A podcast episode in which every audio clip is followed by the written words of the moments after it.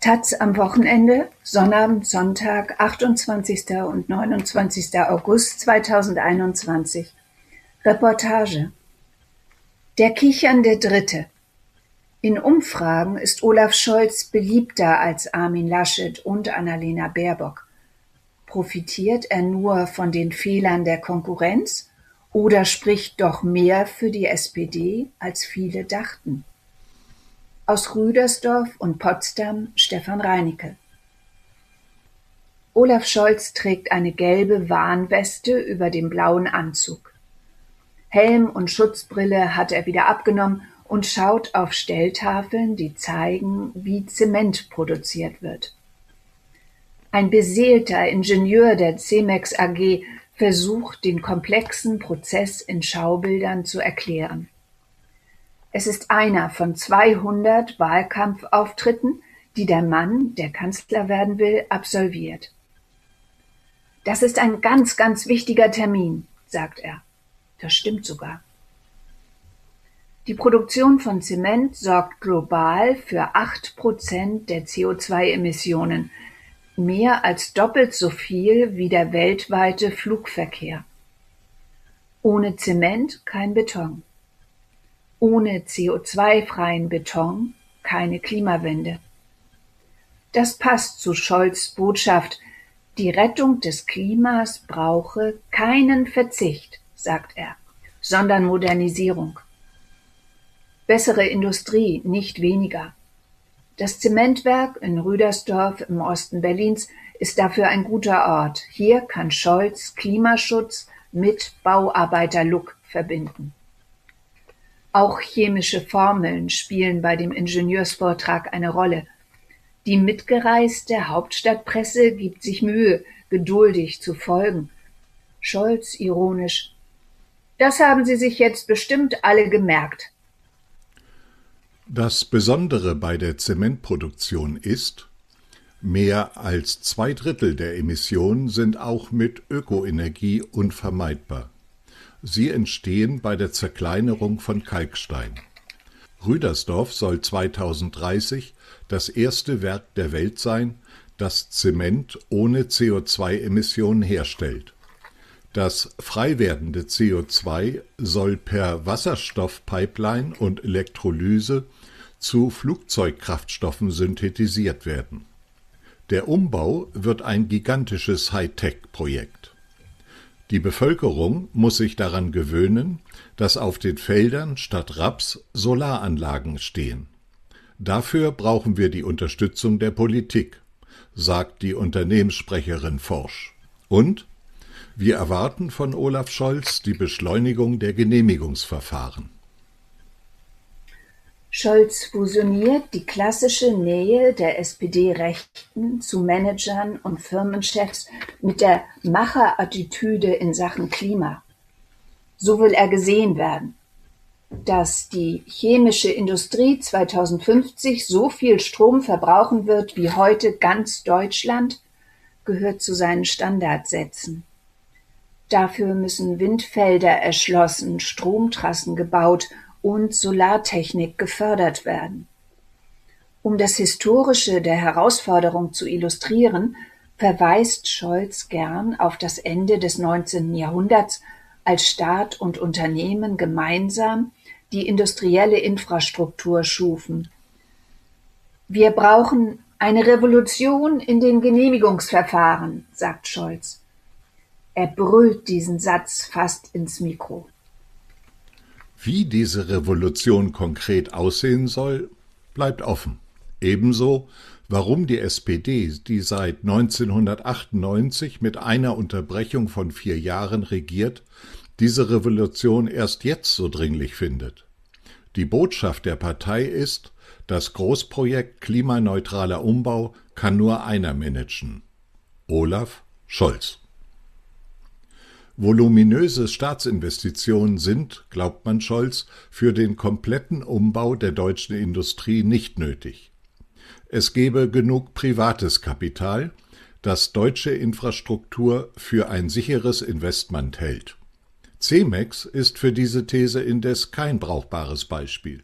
Für den Umbau in Rüdersdorf mit Ökoenergie und Wasserstoffpipeline kalkuliert der Konzern mit knapp 200 Millionen Euro Fördergeldern. Die SPD galt in Sachen Bundestagswahl lange als chancenlos. Noch Mitte Juli wollten laut Umfragen nur 15 Prozent der Deutschen SPD wählen und fast doppelt so viele die Union. Jetzt liegen SPD und Union gleich auf. Und Olaf Scholz ist weit populärer als Armin Laschet und Annalena Baerbock. Alles ist möglich, sogar das Kanzleramt. Der Rundgang über das Zementwerk führt zu einer Halle, groß wie drei Kathedralen, in der lärmend Kalksteinschotter über ein Förderband transportiert wird. Ingenieur Stefan Schmorlatz hebt einen faustgroßen Schotterstein auf und sagt mit kräftiger Stimme Der besteht zu 44 Prozent aus CO2. Scholz mit Helm und Weste nickt verständig. Dann drückt Schmorleitz dem Kanzlerkandidaten den Kalksteinschotter in die Hand. Die Fotografen gehen in Position. Endlich ein sinnliches Motiv. Der Mann, der vielleicht bald Kanzler sein wird, vor recht eindrucksvoller Industriekulisse. Scholz lächelt und weiß nicht so recht, was er mit dem Schotterstein anfangen soll. Er dreht sich um und lässt ihn in der Halle fallen. Er wirkt verkrampft. Das lässige, den nebenher eingestreuten Scherz, der die Stimmung auflockert, hat Scholz selten im Repertoire. Auch das Joviale oder Onkelhafte sind nicht seins. Scholz ist spröde. Keiner, der im Wahlkampf mit allen ins Plaudern kommt. Er wartet eher ab, was auf ihn zukommt. Später auf dem Oberdeck eines Schiffs auf der Havel winken Ruderer. Scholz erwidert den Gruß. Von sich aus würde er so etwas eher nicht machen. Es gibt selten Anlässe, ihn sympathisch zu finden. Aber auch Joe Biden, wie Scholz seit langem im politischen Geschäft, ist nicht US-Präsident geworden, weil er so ein schillernder Charakter ist. Wenige kennen Scholz so gut wie Wolfgang Schmidt. Er ist 50 Jahre alt, Staatssekretär im Bundesfinanzministerium und seit 20 Jahren Scholz enger Berater. Schmidt ist locker, offen, diskussionsfreudig und immer der Meinung, dass sein Chef alles richtig macht und am Ende siegen wird. Mit Kritikern wie Fabio De Masi von der Linkspartei, der Scholz wegen seiner erstaunlichen Erinnerungslücken in der Cum-Ex-Warburg-Bank-Affäre angriff, lieferte sich Schmidt Twitter-Duelle. Krise der SPD, Wirecard, monatelang desolate Umfragen, die Scholz Bekundungen, dass er Kanzler wird, zusehends trotzig wirken ließen, all das zählt für Schmidt nicht. Scholz ist schon oft niedergeschrieben und politisch für tot erklärt worden. Er hat alles überstanden, sagt er Mitte August in seinem Zimmer im Finanzministerium, dem unwirtlich wirkenden NS-Bau in der Berliner Wilhelmstraße. Wir waren immer grundentspannt, sagt Schmidt. Er sei von Anfang an überzeugt gewesen, dass die Frage, wer Merkel nachfolgen soll, bei den meisten erst im August auf dem Radar auftauchen würde. Dass dann der Moment komme. Wir haben immer gesagt, dass die SPD im August auf Augenhöhe mit den Grünen liegen wird und wurden dafür ausgelacht. Viele haben gedacht, lass die mal reden. Das Horrorszenario für die SPD Schwarz kämpft gegen Grün und keiner redet von Scholz, scheint vier Wochen vor der Wahl abgewendet. Vor dem Duell mit Laschet muss der SPD nicht bange sein. Bei der inhaltlichen Auseinandersetzung mit der Union um Mindestlohn, Renten und Abschaffung des Soli für Reiche haben wir 80 Prozent der WählerInnen auf unserer Seite, sagt Schmidt. Er lag mit seinem Optimismus richtig, auch wenn das nicht nur mit dem alles überstrahlenden Genie von Scholz zu tun hat. Denn die SPD hat fast unverschämtes Glück. Der gepimpte Lebenslauf von Annalena Baerbock hat vor allem ältere Wählerinnen nachhaltig abgeschreckt. Armin Laschets Performance ist bislang eine Serie von Pannen.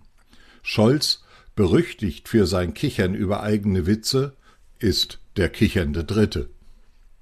Die SPD liegt laut Umfragen gleich auf mit der Union. Manches spricht dafür, dass dieser Trend stabil ist. Anders als 2017, als die SPD zuletzt vor der Union lag. Der Schulz-Hype verflog damals schnell. Nico Siegel, Chef des Umfrageinstituts Infratest DIMAP, sieht zwischen Scholz 2021 und Schulz 2017 vor allem Unterschiede. Das Schulz-Hoch war acht Monate vor der Wahl. Jetzt sind es nur noch vier Wochen. Und Scholz hat ein eindeutigeres Profil. Mit Schulz, dem Unbekannten, verbanden sich diffuse Hoffnungen. Scholz kennen alle. Und große Hoffnungen, die enttäuscht werden könnten, hat sowieso keiner. Diese Wahl wird nicht gegen die Älteren gewonnen. Knapp 22 Prozent der WählerInnen sind über 65, so viele wie noch nie. Für die Union war diese Gruppe, die verlässlicher als Junge zur Wahl geht, immer eine politische Lebensversicherung. Doch gerade Ältere wenden sich jetzt von der Union ab.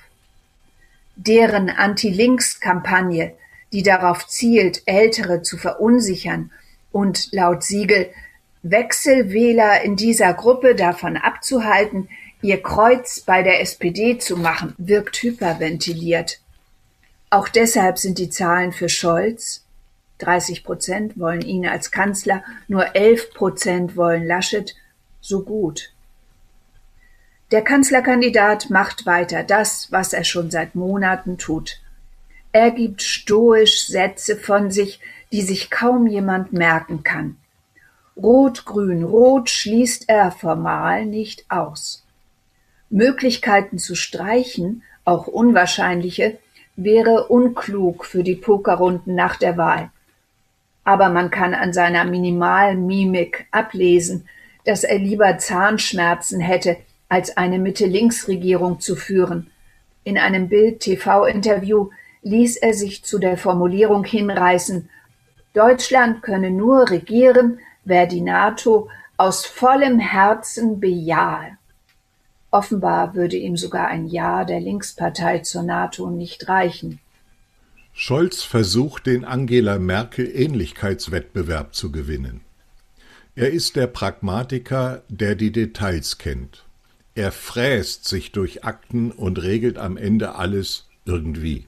Er ist vorsichtig und kontrolliert. Er weiß fast alles, aber, anders als Merkel, auch alles besser. Scholz hat schon immer kundgetan, dass, wer bei ihm Führung bestellt, auch Führung bekommt. Kritik ließ er oft an sich abperlen. Den Spitznamen Scholzomat verdiente er sich, als er jede Kritik an der Agenda-Politik kleinredete.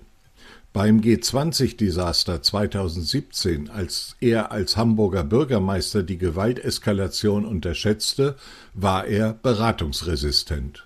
Mit Macht ist bei Scholz nicht wie bei Merkel Macht durch Moderation gemeint, sondern die zackige Ansage von oben. Da ist Scholz ein Sozialdemokrat alten Schlages. Als der Parteilinke Kevin Kühnert und die Parteispitze Norbert Walter Borjans und Saskia Esken ihm aus eigenem Antrieb die Kanzlerkandidatur antrugen, war dies ihr größter Vorbehalt. Hält der Frieden mit Scholz auch, wenn die SPD Erfolg hat? Oder kommt dann der alte Baster Scholz wieder zum Vorschein? Vielleicht haben ihn das G20-Debakel und die Niederlage bei der Wahl zum Parteichef wirklich etwas demütiger gemacht, sagt Gesine Schwan, 78, die große Dame der Sozialdemokratie und eine der wenigen kreativen Intellektuellen in der Partei. Auf der Plusliste sieht sie, dass Scholz sich von kompetenten, eher linken Ökonomen wie Sebastian Dolin und Gustav Horn beraten lässt und ein Ethos intellektueller Redlichkeit hat. Scholz liest viel, Zuletzt hat ihn der US-Philosoph und Gerechtigkeitstheoretiker Michael Sandel beeindruckt, der das Übermaß an Ungleichheit und die Arroganz der akademischen Eliten kritisiert. Viele rühmen die Auffassungsgabe und Intelligenz von Olaf Scholz. Schwan, die ihn seit fast 20 Jahren kennt, zweifelt aber, ob der Erfolg dem selbstbewussten Hamburger nicht allzu schnell zu Kopf steigen wird. Er setzt zu viel auf Disziplin und Kader, sagt sie. Und er hat Angst vor Debatten, die er nicht kontrollieren kann.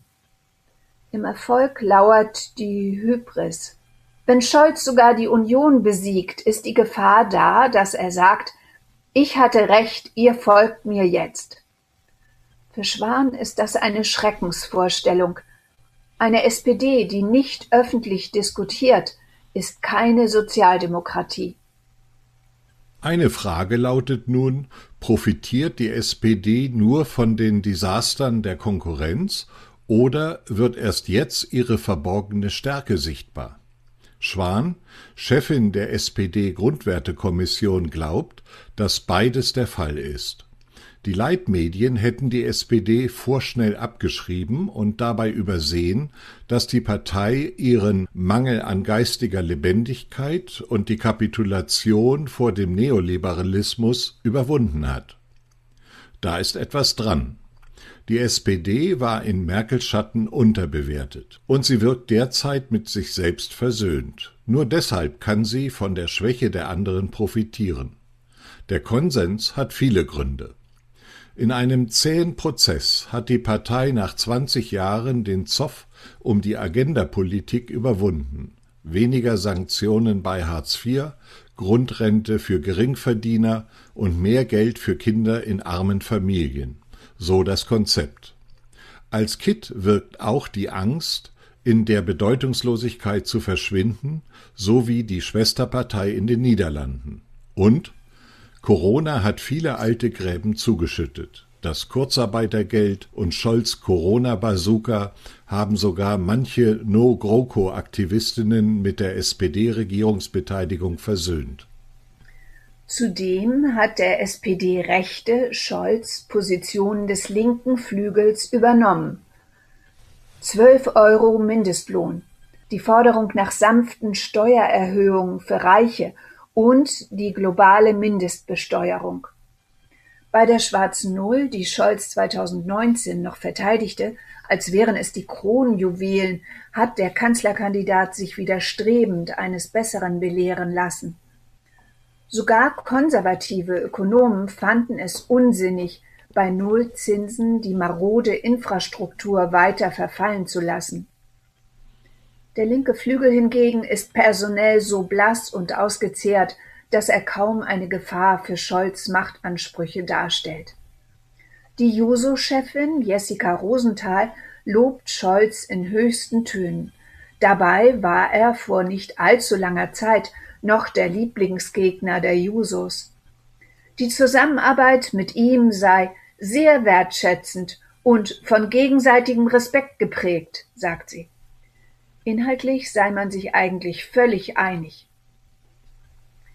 Man kann rechts und links in der SPD neuerdings durchaus mal verwechseln. Deshalb wird auch der Versuch der Union, Scholz als Marionette der SPD-Linken zu attackieren, wer Scholz wähle, bekomme Esken, ins Leere laufen. Vor ein paar Monaten schien es viele gute Gründe zu geben, warum die SPD die Wahl nicht gewinnen kann. Die SPD regiert seit langem und Scholz steht wirklich nicht für das Neue, das ja bestimmt in der Post-Merkel-Zeit nachgefragt würde. Doch die Stimmung ist vier Wochen vor der Wahl anders. Lieber keine Veränderungen. Viele Bürgerinnen sind nach mehreren Lockdowns, der Flut angesichts des gigantischen Öko-Umbaus der Industrie in den nächsten Jahren und der Digitalisierung veränderungsmüde. Sie wollen keine schwungvolle Reform, keine neuen Gesichter, sondern Konstanz und unauffällige Kontinuität verkörpert Scholz. Eine Schwachstelle der SPD ist aber der Mangel an einer einleuchtenden Machtperspektive. Scholz will die Ampel mit Grünen und Liberalen. Christian Lindner will sie nicht. Kritischen Fragen in Sachen Ampel weicht Scholz aus. In seinem Umfeld gibt es die Hoffnung, dass die FDP in einer Regierung mit Rot-Grün den sichtbaren Wahrer von Sparwillen und Wirtschaftsliberalismus spielen könnte, auf der Kontrastfolie von Rot-Grün eine Heldenrolle. Die FDP wäre dann die erste Adresse für den Bundesverband der deutschen Industrie, Unternehmerverbände und die üblichen Lobbyverbände. Doch die FDP wird den Preis für diesen Lagerwechsel sehr hoch treiben. Scholz aber hat immer wieder versprochen, dass er als Kanzler schnell 12 Euro Mindestlohn einführen wird. Wie das mit der FDP gehen soll, ist gelinde gesagt unklar. Wenn die SPD, um das Kanzleramt zu erobern, der FDP bei Steuern und Löhnen freie Hand lässt, ruiniert sie ihre gerade wieder halbwegs reparierte Glaubwürdigkeit in Gerechtigkeitsfragen. Scholz kann als Merkel-Imitator zwar vielleicht Kanzler werden, aber wie Merkel regieren kann er nicht. Trotzdem ist Scholz derzeit locker drauf. Es läuft ja. Das Momentum ist aktuell auf der Seite der SPD, so Wahlforscher Siegel. Seit einem Jahr erklärt Scholz unverdrossen, trotz mieser Umfragen, dass die Stunde der SPD noch kommen wird. Viele hatten dafür nur Häme übrig. Und er lässt sich die Genugtuung, es jetzt allen Zweiflern und Nörglern zu zeigen, nicht anmerken. Das fällt ihm, dem Kontrollierten, leicht. Seit die Umfragen steigen, redet er oft von Demut. Es freut mich, dass die Zustimmung wächst, sagt er bei Bild TV mit starrem Gesicht und ohne Anflug eines Lächelns. Bloß kein zu früher Jubel. Das politische Leben habe ihn Demut gelehrt. Auf seiner Wahlkampftour schaut sich Scholz in einem Technologiezentrum im Süden Berlins ein Start-up an, das Notarzteinsätze mit digitaler Technik verbessert und beschleunigt. Der Firmenchef spricht den SPD-Mann mit Herr Dr. Scholz an. Scholz kontert, er sei kein Doktor und scherzt. Falsche Titel sind im Wahlkampf schwierig. So schlagfertig ist er nicht immer. Und er will einen anderen Titel. Stefan Reinicke ist 62 Jahre alt und als Parlamentskorrespondent der taz für die Berichterstattung über die SPD zuständig.